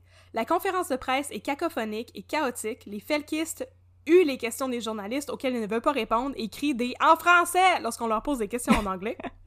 bouh! C'est bouh! En français! C'est un train wreck total, puis en plus, le mieux a fait ça contre la volonté de Demers qui avait dit à partir de maintenant, on fait plus de conférences de presse. Là, t'as vu la dernière fois que t'as fait des conférences de presse, puis on t'a fait arrêter pour obstruction pour la justice. Puis le mieux était comme ouais, ouais, ouais, ouais, ouais. Puis Euh, il sortait des négociations, puis il retournait à l'hôtel puis faisait une conférence de presse. Il y, C'était a, fou. il y a- il y a des grosses Ru- Rudy Giuliani vibes, Ouais. je trouve. Je suis d'accord. C'est aussi le 13 octobre qu'on a droit à la fameuse entrevue où Pierre Elliott Trudeau réaffirme la ligne dure du gouvernement. L'armée est à Ottawa et le vaillant Premier, le premier ministre, est interviewé par le journaliste de la CBC, Tim Ralph, qui lui exprime qu'il est mal à l'aise avec le fait que l'armée soit là et il craint que le Canada devienne un État policier. Pierre Elliott Trudeau semble zéro impressionné par ces craintes et allégations et explique à Tim Ralph pourquoi l'armée est là et jusqu'où il est prêt à aller. Voici un extrait de leur conversation, traduction maison, parce que l'entrevue était en anglais. Et là, Megan, tu vas faire le journaliste et moi, je vais faire Pierre Elliott Trudeau. C'est moi, Tim Rolfe. Tim Il Il Ralph. Je faut, que, faut faut j'aille un, un accent anglais. Ah, tu l'interprètes comme tu veux. Je vais, essayer- je vais y aller, euh, je vais y aller normal. C'est quand même un long échange. C'est quand même un long échange. Non, c'est ça. Donc, qu'est-ce qui se passe avec tous les gars avec des guns, là? Ah, vous avez remarqué? Ben oui, j'ai remarqué. J'aime pas ben, ben ça. C'est quoi qui vous inquiète, mon chum? Ben, je veux pas vivre dans une ville avec plein de monde avec des guns. Est-ce qu'ils vous ont maltraité? Non, mais ils ont maltraité des amis à moi. Puis ils faisaient quoi, vos amis? Ils prenaient des photos. C'est légal, ça, non? Ben oui. Ça m'inquiète pas, moi. Je trouve que c'est naturel, c'est des politiciens qui se font kidnapper, que l'armée soit là pour protéger les gens de ça. Êtes-vous en train de dire qu'on devrait se plier aux demandes du FLQ? Non, je pense pas qu'on devrait faire ça. Mais on se protège pas contre le chantage non plus? Ben, si on fait ça, on va devenir un État policier avec des forces armées dans toutes les villes. Vous pensez pas qu'on aurait dû protéger Pierre Laporte puis James Cross? Ben non, ça prendrait ben trop de monde. Bah, Quoi? on, on a une grosse armée. les journalistes qui ont couvert l'histoire jusqu'à date ont fait ça d'une manière un peu irresponsable. Vous aimeriez commenter là-dessus? Ben, je pense qu'ils devraient en parler un peu moins. Plus on en parle, plus on leur fait de la publicité. Vous devriez pas, genre, arrêter de les qualifier de bandits aussi? Mais vous pensez pas que c'est des bandits, le FLQ? Je pense que vous devriez peut-être pas secouer un drap rouge devant leur face. Ils tiennent deux de vos amis en otage. Mais j'ai pas dit qu'ils étaient des bandits. Je parlais des gars du FLQ qui sont en prison et ont été condamnés pour leurs crimes, des bandits. Je refuse de les qualifier de prisonniers politiques, ils en sont pas des prisonniers politiques, c'est des hors-la-loi. C'est pour ça qu'ils sont en prison. Anyway, l'armée est là pour aider les policiers à faire leur job en paix. Mais vous pensez pas que ça va virer en état policier, vous? C'est- vous qui décidez de faire rentrer l'armée, c'est votre décision, pas celle du FLQ. C'est pas ma décision. On a tous le choix. What a dick. Mon choix, c'est de vivre dans une société qui est libre et démocratique. Et une des choses que je dois accepter pour que ça fonctionne, c'est la possibilité que des gens comme vous soient kidnappés. Quoi? En tant que gouvernement, c'est notre devoir de protéger les membres du gouvernement et le gouvernement même du chantage. Je suis certain qu'avec du recul, vous préféreriez qu'on ait protégé M. Cross et M. Laporte de leur enlèvement. Ben, C'est certain, mais j'en j'en reviens au choix que vous avez besoin de faire. Il y a beaucoup de cœurs sensibles qui aiment pas ça voir des gens avec des guns. À ces gens-là, je dirais go on and bleed. C'est plus important maintenir la loi et l'ordre dans la société que de s'inquiéter des faibles qui aiment pas voir des casques. À n'importe quel prix. Vous seriez prêt à aller jusqu'où pour ce principe-là? Regardez-moi aller. Just watch me. Vous iriez... C'est- le Just Watch Me, ouais. Vous iriez jusqu'à réduire les libertés individuelles. L'écoute électronique, par exemple. Écoute électronique illégale! Je pense que le gouvernement doit prendre tous les moyens possibles pour se battre contre l'émergence d'un pouvoir qui remet en cause celui de l'État. I mean, fascist much, là. Donc, on va, on va arrêter ça pour l'entrevue. L'entrevue est plus longue que ça. Euh, vous, pouvez, vous pouvez assez, vous pouvez aussi aller Le- l'écouter le- sur YouTube. Le commentaire sur le fasciste, c'est moi qui le dis, c'est pas Tim Ralph. Il avait pas, Non. il a pas dit son opinion comme ça. Tim Ralph, il euh, est très... euh, mais c'est- c'est toute une, une joute verbale, honnêtement, de les voir Ouais. aller. Ces deux-là, c'est assez impressionnant. Et donc, c'est ça, Regardez-moi aller. C'est Pierre-Éliott Trudeau qui a dit son célèbre « Just watch me » quand on lui a demandé, justement, jusqu'où il serait prêt à aller pour défendre le Canada et protéger les politiciens. On va garder avec ça en mes tête. bras! Ah ouais! Ah ouais! l'école électronique. Alors, on est désormais le 14 octobre. Le mieux annonce aux journalistes qu'il se retire des négociations, mais il accepte de rencontrer Demers de nouveau après la diffusion du 9e communiqué du FLQ. Le communiqué est daté du 14 octobre, donc le jour même, et rejoint la station CKLM à 5 heures du matin. Les kidnappeurs y renouvellent le mandat de représentation de Lemieux et les négociations reprennent. Pendant les négociations, selon Demers, Lemieux est hostile. Il lui dit que c'est à Demers de déterminer les conditions sécuritaires pour la libération des prisonniers politiques du FLQ et que c'est aussi à Demers de négocier avec les gouvernements de l'Algérie et de Cuba pour s'assurer que les kidnappeurs puissent y trouver refuge. Fait il dit, regarde ça, c'est ça les conditions qu'on a là. Puis moi, je fais pas une once de job là. C'est à toi de t'arranger pour que toutes ces conditions-là se réalisent. C'est ça. Euh, Demers se trouve un peu hostile. Demers accepte de contacter le ministère des Affaires étrangères et il conclut la négociation d'une entente. Avec une entente, pardon, Demers c'est le mieux. C'est fini les conférences de presse, là. Le mieux, tu vas te calmer un petit peu, là. Mais le mieux donne une conférence de presse moins d'une heure plus tard. Qu'il aime ça parler à la presse. Il est pas capable de pas faire une conférence de presse. Il est pas capable de pas faire une conférence de presse. Fait que Demers est en beau joie de vert, il appelle le mieux et l'engueule comme du poisson pourri, lui donnant rendez-vous à Québec pour poursuivre les négociations dans un autre cadre. C'est ça. Qu'est-ce que tu comprends pas, là? Je suis en train d'essayer de faire du travail pour débloquer des négociations avec les différentes ambassades et tout, puis l'autre, il fait juste n'importe quoi. Mais au lieu de... perdre ta gueule pendant une journée. Chut, chut, chut. Fait que Demers invite le mieux à le rejoindre à Québec pour négocier ailleurs que, euh, disons, à l'hôtel Nelson où est-ce qu'il était, là, dans le Vieux-Port, là, tu sais, en terrain neutre. Mais au lieu de se pointer à Québec comme prévu, le mieux se pointe à un rassemblement d'étudiants en sciences sociales à l'UQAM, accompagné de Pierre Vallière et Charles Gagnon. Ils lisent le manifeste du FLQ et encouragent les étudiants à faire des manifestations et des grèves. Yay! Ah, Une je reconnais On Lucas. a reçu le message 10 sur 10. Je reconnais Robert Lemieux aussi, puis Pierre Vallière. Une pétition paraît aussi initiée par René Lévesque pour urger le gouvernement à négocier pour sauver la vie des otages. Elle récolte 150 signatures, les 150 signatures obligatoires, et paraît le lendemain dans Le Devoir. Dès le lendemain, le 15 octobre, des leaders étudiants des collèges et universités francophones organisent des grèves et autres mesures pour supporter le FLQ. Vallière et Michel Chartrand font le tour des institutions pour donner des discours à la demande des différents syndicats étudiants. Oui, Ouais, je vais juste mentionner, Lucam, ça existe depuis 1969. Donc ça faisait même pas à peine un an que... Ça faisait même pas un an au complet parce que c'était... euh, Non, ça Ouais. faisait un petit peu plus qu'un an que Lucam était euh, ouverte. Puis c'était déjà comme, ouais, non, déjà donc on va lire le manifeste du FLQ, c'est ça. La ça, ça mettait la table. Ça, ça mettait la table, effectivement. Donc, là, on est le 15 octobre. Au Théâtre Jésus, il y a 800 étudiants de l'UQAM qui se rassemblent sur l'heure du dîner pour entendre Vallière et Chartrand.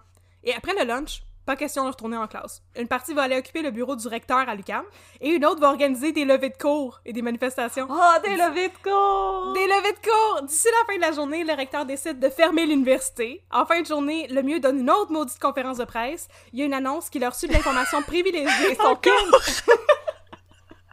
Je sais! Il, il est pas capable. Il, annonce qu'il a reçu de l'information privilégiée, voulant que le gouvernement a découvert l'emplacement des cellules chéniers et de libération et s'apprête à frapper avec violence. Il demande au gouvernement une confirmation de cette information, mais à la place, le gouvernement Bourassa émet une déclaration claire. La demande d'extradition des kidnappeurs a été acceptée. Le gouvernement est prêt à recommander la libération conditionnelle acceptée de cinq prisonniers politiques du FLQ. Fait qu'on confirme pas qu'on sait son où, mais on a accepté conditionnellement deux des, des demandes du FLQ. Le mieux est complètement hors de lui. Il tient une dernière conférence de presse durant laquelle il déclare qu'il s'est fait mettre dehors des négociations et que le gouvernement se moque de lui. Il quitte l'hôtel Nelson et se joint à un rallye pro-FLQ d'entre 1500 et 5000 personnes à l'aréna Paul Sauvé où il y avait la grève de la police. Yay! Là-bas, le comédien Marc Garneau lit le manifeste du FLQ dans son intégralité. La foule scande FLQ, FLQ et Vallière les excite encore plus en déclarant, et je cite, Le gouvernement dit que le FLQ est une petite bande de criminels, mais ce n'est pas vrai. Vous êtes le FLQ. Il urge la population à organiser sa propre libération. Le rallye se termine vers 11h30 sans intervention policière. Fait que Sauf le FLQ, que- c'était les, les amis qu'on s'est fait en chemin. Oh. Mais dans les coulisses se trame quelque chose de très important et de très grave. Depuis le 11 octobre, en secret, le gouvernement Bourassa presse le gouvernement Trudeau à appliquer la loi sur les mesures de guerre. Le principe de cette loi-là est double.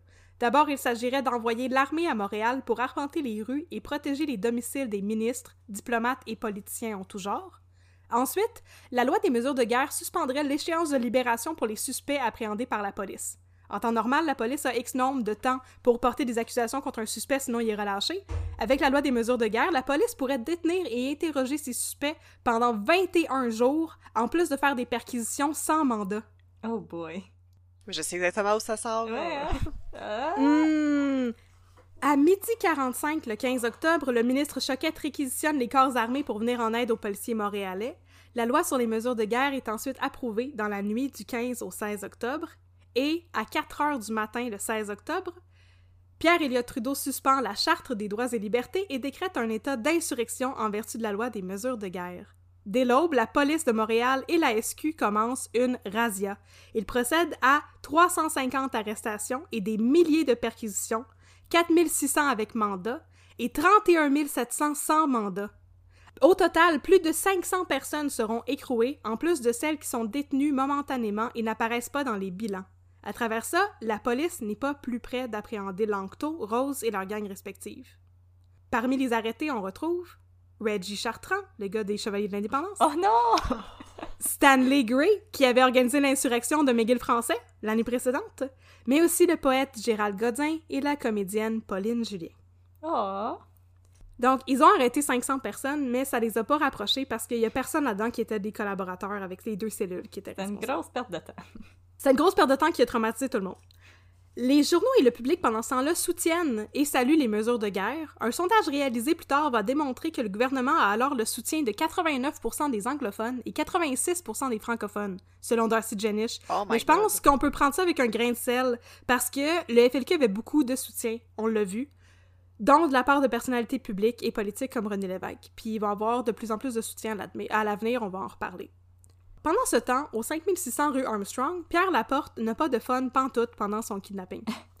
Alors que James Cross passe ses journées à jouer au solitaire et à regarder la TV en compagnie de Langto, Cossette Trudel et euh, toute la belle gang, Pierre Laporte est en train de péter aux frettes en bon français. D'abord, à la cellule Chénier, on mange juste du spaghetti en canne parce qu'on n'a plus d'argent. On se rappelle qu'ils étaient en train de faire leur virée, de voler des chèques de voyage aux États-Unis quand ils sont revenus en urgence pour kidnapper Pierre Laporte. t'sais. À un moment donné, Pierre Laporte demande à manger quelque chose d'autre, mais les gars qui le surveillent n'ont pas d'argent. Alors Pierre Laporte va leur donner 20$ piastres pour qu'ils fassent venir du poulet barbecue et des clubs sandwich. Miam! Fait qu'il doit payer lui-même pour sa bouffe de kidnapping. là, Ça va pas bien.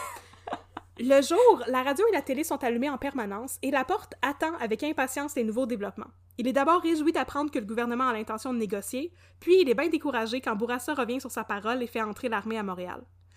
Selon Francis Simard, le vendredi, qui est un des kidnappeurs, le vendredi 16 octobre, Pierre Laporte semble de plus en plus désespéré et il semble s'écrouler émotionnellement. Il entend en fin de journée que Robert Bourassa arrête officiellement les négociations et, dans un effort mené par le désespoir, Pierre Laporte tente de s'enfuir. Il défonce une fenêtre, mais il n'arrive pas à quitter la maison. Il a réussi à se défaire de ses menottes, mais il n'a pas pris le temps de retirer le bandeau sur ses yeux. Oh mon dieu, il était en panique. En panique, c'est ça, c'est un acte irréfléchi, désespéré, complètement paniqué. Là. Il a réussi à défoncer une si fenêtre, Ça fait mais on- longtemps qu'il mange pas bien, euh, tu réfléchis Ouais. pas très bien non plus, puis il doit pas avoir dormi beaucoup non plus. Non, c'est ça. Non, c'est ça, effectivement. Lui, il est vraiment en train, émotionnellement, là, il, est, il est plus là, là. Francis Simard, il racontait dans son... euh, il a écrit un livre sur, sur la crise d'octobre par la suite, il racontait que euh, il était dans un état quasi catatonique là, pendant les, les dernières journées. Là. Euh, il répondait pas quand, quand il parlait, il réagissait pas, euh, il bougeait pas, il, il était... Mentalement, il, il était plus là du tout. Alors, on est le 16 octobre, Bernard Lortie quitte l'appartement et se rend jusqu'à Montréal pour alerter Paul Rose, qui est caché dans l'appartement d'une certaine Louise Véraud, une de ses amies. Paul discute avec Lortie, puis avec son frère au téléphone, et ensuite quitte l'appartement pour aménager au 3720 Queen Mary, chez une autre de ses amies, Colette Terrien. Ni Lortie ni Paul Rose ne retourneront au 5630 rue Armstrong. Jacques Rose et Francis Simard demeurent seuls avec Pierre Laporte, qui va mourir dans quelques heures à peine. La mort de Pierre Laporte arrive le samedi matin, le 17 octobre. Il existe trois versions différentes de la mort de Pierre Laporte que nous allons examiner une après l'autre. On pourra en discuter par la suite. D'abord, il y a la version de Paul Rose. Paul Rose a déclaré aux policiers de la SQ suite à son arrestation qu'il est revenu au 5630 rue Armstrong le vendredi 16 octobre vers 7 heures du soir. Il a discuté avec son frère et Francis Simard, qui lui ont raconté la tentative d'évasion de Pierre Laporte. Les trois felkistes ont ensuite passé la nuit à surveiller la porte, un après l'autre. Le samedi 17 octobre au matin, ils ont discuté la loi des mesures de guerre qui était en fonction depuis une journée, et surtout comment ils devraient assassiner la porte et se débarrasser de son corps. Ils l'ont ensuite tué de sang-froid. Deux d'entre eux tenaient Pierre Laporte alors qu'un troisième l'étranglait avec la chaîne que le politicien portait à son cou. Ensuite, on a la version de Francis Simard. Celui-ci affirme que Jacques Rose et lui étaient seuls avec Pierre Laporte le 17 octobre. Ceci est corroboré par Colette Terrien, l'amie chez qui Paul Rose venait de se réfugier, qui affirme que Paul Rose n'a pas quitté son appartement, ni le vendredi, ni le samedi. Francis Simard affirme que Jacques Rose et lui ont débattu toute la soirée du 16 et le matin du 17 de ce qu'ils devraient faire avec Pierre Laporte. Le libérer, le tuer. Et finalement, ils ont choisi de le tuer, mais Simard a oublié les détails et ne veut pas s'en souvenir. Finalement, la version du rapport sur les événements d'octobre 1970 par Jean-François Duchesne. Duchesne est avocat pour le ministère de la Justice du Parti québécois en mai 1977. Le ministre de la Justice, Marc-André Bédard, lui confie le mandat de mener une enquête sur les événements d'octobre 70. Selon Darcy Jenish et aussi selon Louis Fournier, le rapport de Duchesne comporte des failles importantes. Il n'a pas pris la peine d'interviewer un bon nombre de personnes impliquées dans cet événement, dont l'ancien premier ministre Robert Bourassa, et n'avait pas le pouvoir de convoquer des gens par subpoena pour qu'ils témoignent à son enquête. Cela dit, Duchesne a interviewé les kidnappeurs de James Cross et de Pierre Laporte. Voici donc la version des faits de ce rapport. Au matin du 17 octobre, Pierre Laporte est devenu hors de contrôle. Il est désespéré. Il offre de l'argent à ses kidnappeurs en échange de sa libération. Simard et Rose planifient de libérer Pierre Laporte. Ils veulent le mettre dans le coffre de leur voiture et laisser la voiture dans le stationnement de l'hôpital Charlemagne à Greenfield Park parce qu'il était blessé. Il a essayé de sortir par une fenêtre cassée. Là. Mais avant que ça arrive, Pierre Laporte est en proie à une crise d'agitation très violente et commence à crier. Il porte un gros col roulé en laine et une chaîne d'or au cou. Un de ses kidnappeurs l'agrippe par le col pour l'empêcher de crier et d'alerter les voisins. Le kidnappeur a un mouvement de tourniquet avec le col, et quand il le relâche, il réalise que Pierre Laporte est mort. Jacques Rose et Francis Simard sont horrifiés par ce qui vient de se passer.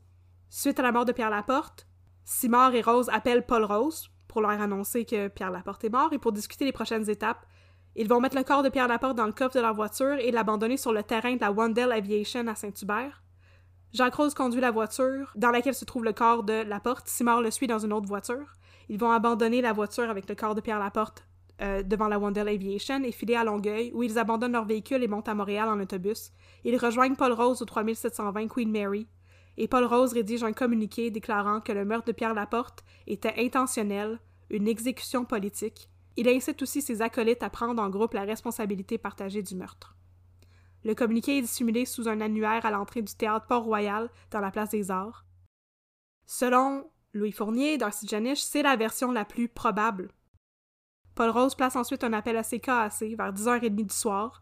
Un journaliste de CKAC se rend au théâtre pour récupérer le communiqué. Le communiqué contient un croquis grossier de l'endroit où pourrait être trouvé le corps de Pierre Laporte. Le journaliste de CKAC se rend sur place, accompagné d'un photographe de la presse, et quand il voit qu'il y a bel et bien une voiture, là, il appelle la SQ. La SQ s'amène avec une équipe de désamorçage d'explosifs au cas où le coffre soit piégé. La, la mort de Pierre Laporte est annoncée sur les ondes de CKAC à minuit 25.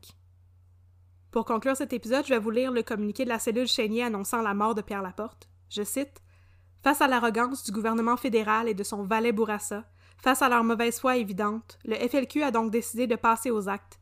Pierre Laporte, ministre du Chômage et de l'Assimilation, a été exécuté à 6h18 ce soir par la cellule Dieppe Royal 22e. Vous trouverez le corps dans le coffre de la Chevrolet verte 9J2420 à la base de Saint-Hubert. Nous vaincrons. FLQ. PS. Les exploiteurs du peuple n'ont qu'à bien se tenir. Fin de la citation. Et c'est ce qui conclut mon épisode sur la crise d'octobre. Oh, ça finit mal! Ouf! Ouf! C'était une bonne place pour finir ça, hein? Ben oui, parce que là, on va falloir qu'on aille se remettre de nos émotions. ben là, c'est rough, là. Alors, qu'est-ce que vous pensez euh, des trois versions sur la mort de Pierre Laporte? Moi, je pense que, moi, je pense que c'est le, truc du col roulé, puis Paul Rose, il va être un, un big bad boy, puis comme ça donner de la crédibilité. Là, clairement, ça, ça ferait beaucoup de sens, à mon avis. moi aussi, euh, en plus que tu nous as dit que Paul Rose, quand il est sorti de prison, il a dit euh, Je n'ai aucun regret et je recommencerai demain. C'est clairement quelqu'un qui joue au tough guy. Là, puis... Mais c'est ça, puis qui n'a jamais tué personne. Tu peux pas admettre que c'était une erreur, que c'était juste un accident. Là, comme... je, pense qu'il se sent trop humilié par la situation, puis il est comme Ok, je vais essayer de flip it pour avoir l'air euh, d'un révolutionnaire full tough. Mais non, selon moi, c'est vraiment un bête accident qui est arrivé. Puis en plus, Francis qui dit comme oh, je sais pas, je m'en rappelle pas trop. Je pense que c'est une admission de c'était une erreur vraiment, vraiment conne. Puis Paul me regarde avec des gros yeux, fait que je vais pas vous l'avouer. Je, suis d'accord avec ça parce que euh, Jacques Rose puis Francis Simard, ils avaient respectivement comme 23 puis 25 ans. C'est des oh jeunes gars. Bien sûr, ils n'ont jamais tué personne. Moi, je les vois très bien le tuer accidentellement parce qu'ils l'ont garrotté avec sa, sa, chaîne, c'est ça qui est arrivé, tu sais. C'est pas long, faire ça. Non. C'est pas long, un accident comme ça. Puis je les vois très bien euh, capoter, monter en ville. Même pas, on va pas dire ça à Paul au téléphone, là. On va aller le voir, on n'a plus rien à faire ici, là. Il faut qu'on parte le plus vite possible, Puis, je, ouais, je les vois très bien monter en ville, puis Paul Rose dire « OK, mais il faut qu'on prenne la responsabilité en gang, parce que si on dit pas que c'est une exécution, on a l'air des faibles. On a l'air d'une gang, de... mal organisée. Comme si le gouvernement vont savoir que comme on sait pas ce qu'on fait, fait qu'ils vont juste comme rentrer dans le tas. Ça enlève toute la crédibilité au mouvement. Comme ils ont plus rien pour négocier. Ils vont admettre qu'ils sont vraiment une gang de petits gars qui ont peur. Exactement. Ah, je veux dire, à ce moment-là, l'histoire de James Cross est encore euh, détenu par l'autre cellule. Absolument. Puis James Cross va être détenu pour longtemps encore. On va en parler dans le, dans le dernier épisode. Dans deux semaines dans deux semaines. Donc, c'est ça, le dernier épisode va, va couvrir euh, ce qui s'est passé par la suite avec James Cross, euh, les, euh, la police qui a fini par retrouver les gens du FLQ et la question de l'exil. Il y a certains FLQ qui ont été exilés à Cuba, effectivement. Il y en avait déjà, tu sais. Et on va, on va en reparler. Il y en avait déjà deux là, qui va hijacker un avion, là, ils vont revenir. ils s'attendaient avec des pina coladas. Ouais, c'est ça. Ouais. Comment on va aller à Cuba? Mais c'est ça. Moi, c'est pour ça aussi que je pense que l'histoire de Darcy Janish, de Francis Simard qui rencontre Jean Cossette Trudel pour décider du sort des otages, que c'est pas vrai que c'est une fabrication du FLQ par la suite pour avoir l'air organisé. Pour dire, OK, on avait déjà décidé qu'on tuerait pas James Cross, puis que le sort de Pierre Laporte était entre les mains de la cellule chénie, puis il pouvait décider ce qu'il voulait faire avec. Je pense que c'est pas, c'est pas vrai du tout.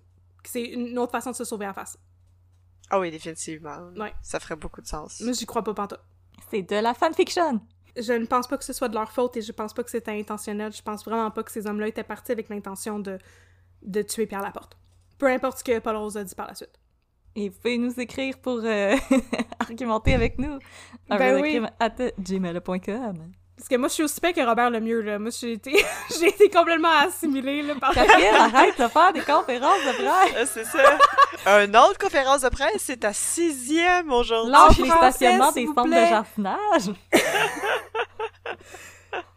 Aïe, aïe. En- en- entre le entre le, le, le, le salon de crémation puis le, le sex shop là. Des lieux privilégiés pour Oh. euh, faire des annonces vraiment importantes. ouais ouais. Grosse. Giuliani euh, vibes. Oh my god. Fait que, oui, c'est ça, écrivez-nous pour nous dire un peu de crème à gmail.com parce que c'est ça, moi, je suis je suis totalement, là, moi, je, je serais devenue l'avocate du FLQ, là. En deux minutes. ouais ouais. J'aurais été Quand convaincue de de même. Moi, je t'aurais Ah. tout hébergé ça, cette gang-là. Ben, ouais, envoyez les frères Roses, venez vivre chez nous, puis... euh, T'aurais été la Cindy Powell du FLQ. Avec des petits euh, des petits prints léopards. euh, Fait que Écoutez, euh, si, vous, si vous aimez ça, cette, cette formule de cas super long sur quatre épisodes, écrivez-nous pour nous le dire, un peu de crème à gmail.com, parce que ça a été de la job, mais si vous aimez ça, euh, je pourrais peut-être considérer d'en faire d'autres. C'est c'est correct, là. Moi, je vais me primer pour vous faire la grève d'asbestos.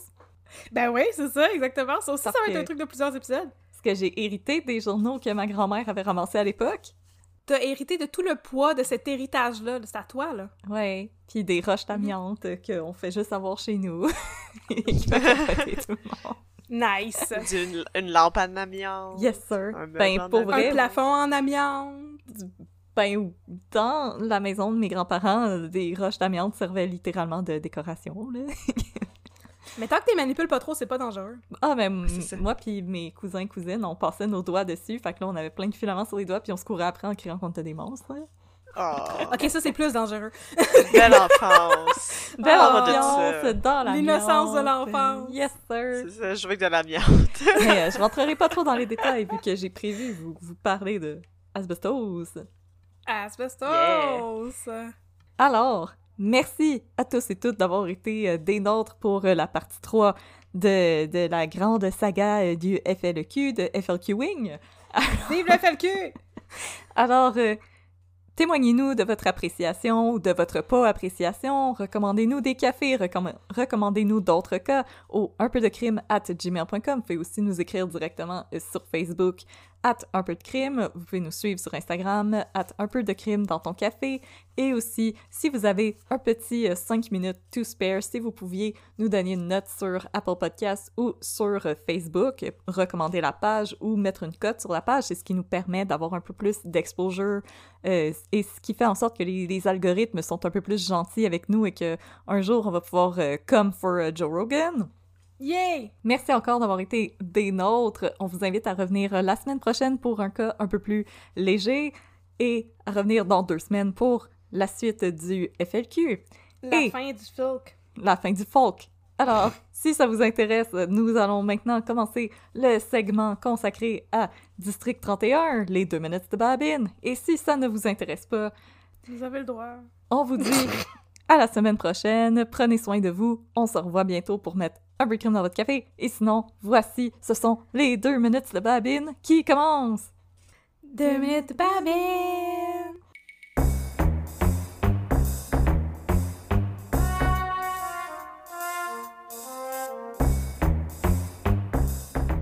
Ok, fait que là, partner, là, il faut qu'on se parle. Oh mon dieu, qu'est-ce qui se passe? Ouais, J'espère que t'as- t'as bien rempli ta tasse, là. Ouais. Ta belle tasse de SPGM.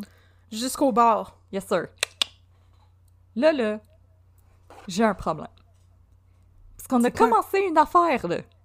Ouais? C'était l'histoire d'une madame qui arrive au 31 pour faire une plainte, comme quoi qu'elle s'est fait agresser. Puis elle est pleine de bleu, là. Elle a même pas été à l'hôpital, elle est juste venue nous voir direct. C'est ça qu'il faut faire. Yes, sir.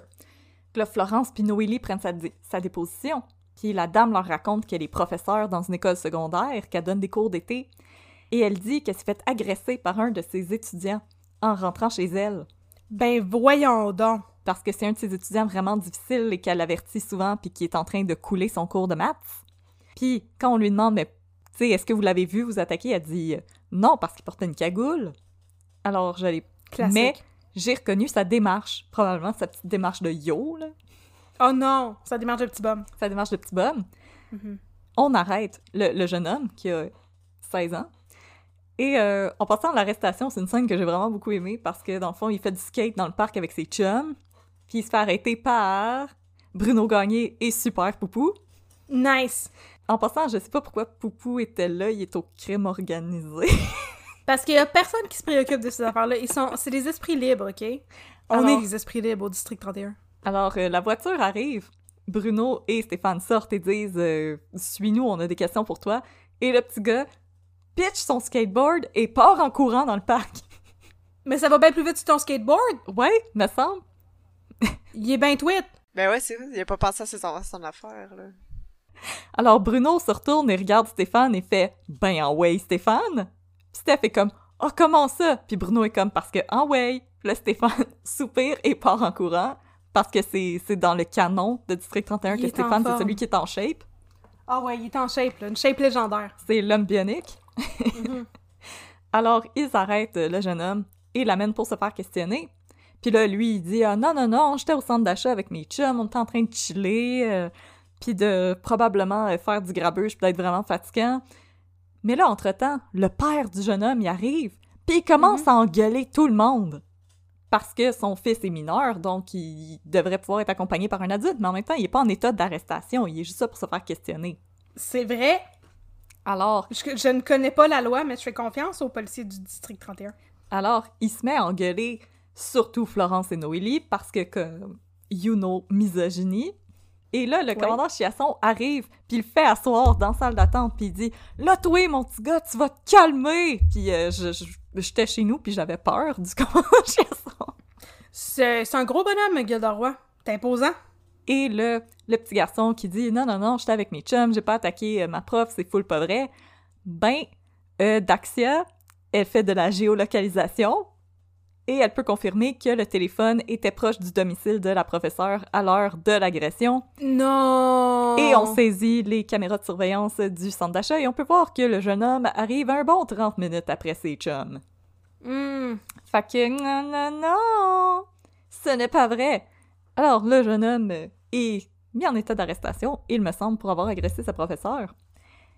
Et là, le père, espèce de bonhomme vraiment pas commode, se met à stalker la professeure pour lui dire, lui demander de retirer raison? sa plainte. Ben là, voyons donc, c'est pas le même que ça marche. Et naturellement, ben, elle appelle la police. Et là, ben, les gars du 31, ils commencent à être pas mal écœurés euh, du monsieur euh, qui euh, fait peur à une madame, là. Comment? Ouais, ouais. Tu sais, on va se le dire, là, euh, Bruno, euh, Avec Patrick. Bissonnette, puis euh, Stéphane, c'est des euh, hashtags comptent féministes, là. Ben, euh, hashtag, hashtag oui. Hashtag allié, là. Puis euh, ça, ça vient même pas mal intense. À un moment donné, le père euh, va carrément... le- Ah oui, il l'invite à prendre un café, puis il dit euh, Mais là, si tu retires pas ta plainte, tu sais, un accident, ça peut arriver pas mal vite. » Et là, la dame, elle se lève et elle se met à hurler, appeler la police, quelqu'un me menace. Puis Ouais, ouais. elle a des bons réflexes, la madame, là. Ah, elle a vraiment des bons réflexes. Fait que, ben, on appelle la police, puis le monsieur se fait ramener en dedans, puis il engueule encore tout le monde. Et Gilderoy, il est vraiment écœuré. Mais là, le jeune homme, il est euh, libéré euh, avec promesse de comparaître. Mhm. Puis, revirement de situation, il se fait kidnapper. Hein? Le jeune homme se fait kidnapper, il se fait amener dans un van. Par qui? Et là, dans le van, on le bat avec un sac de poubelle rempli de canettes euh, dans lequel il y a de l'eau gelée. Fait qu'on le bat avec des canettes. Aïe aïe! Puis on fait juste leur pitcher dans la rue, puis le van s'en va. Tu parles Le- d'une idée de torture bizarre. Puis là, le père, après, ça a été fait parler dans le casque par les gars du 31 qui sont des hashtags alliés. Ouais. Ben là, il apprend que ça, c'est arrivé à son fils. Fait qu'il retourne au 31 engueuler le peuple. Puis là, Gilderoy, il est comme « Oh my God, je vais t'arracher la tête avec mes mains. » Puis là, il leur dit « Mon fils s'est fait enlever, puis il s'est fait battre, nanana. » Fait que là, les gars du 31 sont comme « Ok, on va enquêter, parce que oui, ok, fine, c'est illégal. » Bon. Fait que là, ils vont voir la professeure, puis ils demandent avez-vous des frères, des amis, un copain, nanana? Puis elle a dit non, je suis célibataire, je suis séparée, j'ai pas de frère, puis j'ai. Ça, ça paraît que cette dame-là, elle a comme rien à voir là-dedans, elle est vraiment paniquée quand on y en parle, puis elle est comme oh mon dieu, mais là, qu'est- qu'est-ce qui s'est passé? Qu'est-ce... Puis elle a dit ben là, je vais, je vais aller chez ma soeur, parce que là, j'ai peur pour ma sécurité, tu sais. Puis là, les plotlines arrêtent là. Ben. Ben là, Et je ne sais pas qui a enlevé le petit garçon, je vous jure, ça finit là. mais il est encore kidnappé. Non, non, Non, non, il a été s'est libéré fait par- battre, puis ils l'ont les mis en rue. Puis là, il était à l'hôpital. Puis là, le père, il va engueuler les gars du 31. Mais ce plotline-là n'a jamais été abouti. puis ça m'enrage qui qui a enlevé le petit gars? Puis là, je voulais vous demander, parce que ça, c'est la fin de la quatrième saison. Ouais. Puis je sais que la fin de la quatrième saison, ça a été comme particulier parce que c'était à cause de la COVID. Ah! Fait que les derniers épisodes de la quatrième saison, ils durent comme une heure pour rattraper euh, les épisodes qui n'ont pas pu tourner pendant la COVID. Hmm. Mais je sais aussi que la quatrième saison, quand je l'ai finie, je venais d'avoir mon vaccin, la deuxième dose, puis j'ai eu des effets secondaires vraiment intenses. Fait que j'étais un petit peu delirious, je faisais vraiment beaucoup de fièvre. fait que c'est ça que je regardais en faisant de la fièvre. Fait que là, dans le fond, moi, ce que je voulais faire, c'est un appel à tous et toutes. Ouais. J'ai-tu manqué quelque chose? On veut savoir! C'est quoi la conclusion de cette histoire, Puis même, l'autre jour, j'ai soupé chez mes parents et mon père m'a dit J'ai une question pour toi. Puis j'étais comme Oui. Puis il m'a dit C'est qui qui a enlevé le petit gars pour le battre avec des canettes J'étais comme Je sais pas Je sais pas Je pense que les writers ont legit oublié cette plotline. Mais c'est possible, écoute. La COVID, ça a eu des effets sur tout le monde. Mais moi, j'ai une théorie, là. Vas-y. Parce que je pense que son père, c'est comme un méchant trou de cul. Fait que je pense que c'est son père qui a engagé des gens pour faire battre son fils. Mais en même temps, pourquoi il y aurait. il- il- je sais pas, il y a de Pour blâmer le district 31. Scared straight, aussi. Peut-être, peut-être. Ou c'était peut-être les amis Ah, du gars parce ça. que les, les policiers leur ont dit comme euh, ça te tente-tu de te faire arrêter pour avoir menti à la police? Je, je sais pas. Pour vrai, le plotline n'a jamais été abouti. Peut-être qu'ils ont fait comme shit, qu'est-ce qu'on fait avec ça? Ah, Ouais, on c'est ça. que personne s'en rappelle. Mais moi, je m'en Là, ça va rappelle. faire semblant. Là, Diane, écris-moi un peu de crime à gmail.com. Qu'est-ce qui t'est arrivé avec cette plotline-là? Ça me hante. On veut le savoir. Tag-le dans le post. Tag-le dans le Ah post. oui, on va le taguer sur Instagram. Luc Dion, what the fuck? What the fuck, Luc Diane? Les Dion, what happened to the kid with the canette? Je veux savoir. Le Québec Québec. I have to know! Parce Moi, je suis encore après- stické là-dessus parce que c'est trop le meilleur original de tabasser quelqu'un. Faut y Parce penser. que après, il y a comme le dénouement avec Nancy Riopelle, qui était comme l'espèce de big Ouais, ouais. overarching plotline de la saison 4. Mais comme, j'ai jamais eu la conclusion de ça. Mais c'est parce que des fois, ils concluent les cas un petit peu boboches, comme l'ayahuasca, que finalement, c'est juste, à un Oui. moment donné, Patrick puis Bruno qui jasent au bar, puis sont comme « Oh, qu'est-ce qui est arrivé avec ça? Oh, il est allé en avant le jeu, puis il est allé en dedans. Ok, cool, ok, bye! » Ok, cool, ok, c'est fini, bye! Ok, bye! Bye, bye, bye, bye, bye, faut qu'on passe au prochain plotline. Yeah, bye, bye, bye, bye, bye. Alors, bye, bye, bye. aussi, il y a un writer de District 31 qui veut m'écrire qu'est-ce qui est arrivé avec cette plotline-là. Ou est-ce que c'est parce qu'il faut que je m'accroche dans la cinquième saison, mais là, je suis rendue C'est à l'épisode Peut-être. 60 de la cinquième saison, puis j'ai toujours Ah, rien là-dessus. J'avoue que c'est loin. C'est loin in. Si ça revient comme à la fin de la cinquième saison, ça va être un méchant twist. Ça va être un méchant twist. T'attendras pas à ça. Non, c'est ça, pas en tout. Le, je- le jeune homme va être devenu un vieillard. Imagine la satisfaction, c'est ça, là, d'a- d'apprendre ça, là. En tout cas, merci mon chum pour cette histoire, c'était très euh, intéressant. Ben, c'était pas tant une histoire qu'un qu'un appel à la communauté. Euh, S'il vous plaît, euh, tous les partners, puis les chums, puis les bonhommes qui nous écoutent. les bonhommes, puis les, mon homme, puis tous les gens du Grand Montréal. tous les gens du Grand Montréal, les étudiants de l'Université du Grand Montréal. si Ouais, vous pouviez tout nous appeler ou nous écrire un peu de crime à gmail.com. Sébastien Delorme en particulier, si tu veux m'écrire. Oui. Ah oui, toujours. Tu peux, tu peux m'écrire n'importe quand, il n'y a pas de mauvais moment pour, euh, pour m'écrire. Vincent Guillaume Otis aussi, tu peux nous écrire quand tu veux. Ça va nous faire plaisir de te Mhm. parler.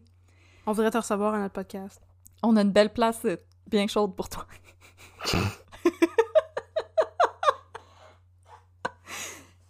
Alors, Oh, j'ai le goût de faire des jokes, mais je me retiens. OK! c'était les deux minutes incomplètes Oui, de Babine qui me frustre et qui m'empêche de dormir la nuit. Ben je te comprends. A le goût de lever notre doigt du milieu. Alors, c'est ce qui conclut les deux minutes de Babine. Merci beaucoup, mon chum, d'avoir écouté mon rant. C'était plus un rant que les deux minutes de Babine. Ça fait plaisir, mon chum. En tout Merci. cas, j'espère qu'on va retrouver qui a kidnappé le pauvre petit gars qui s'est fait tabasser avec des canettes. Moi aussi, parce que C'est terrible. ça a l'air de faire mal en s'il vous plaît. Hey, mais en. En tout cas, 10-4, mon chum. Ouais, 14 partner. Yes.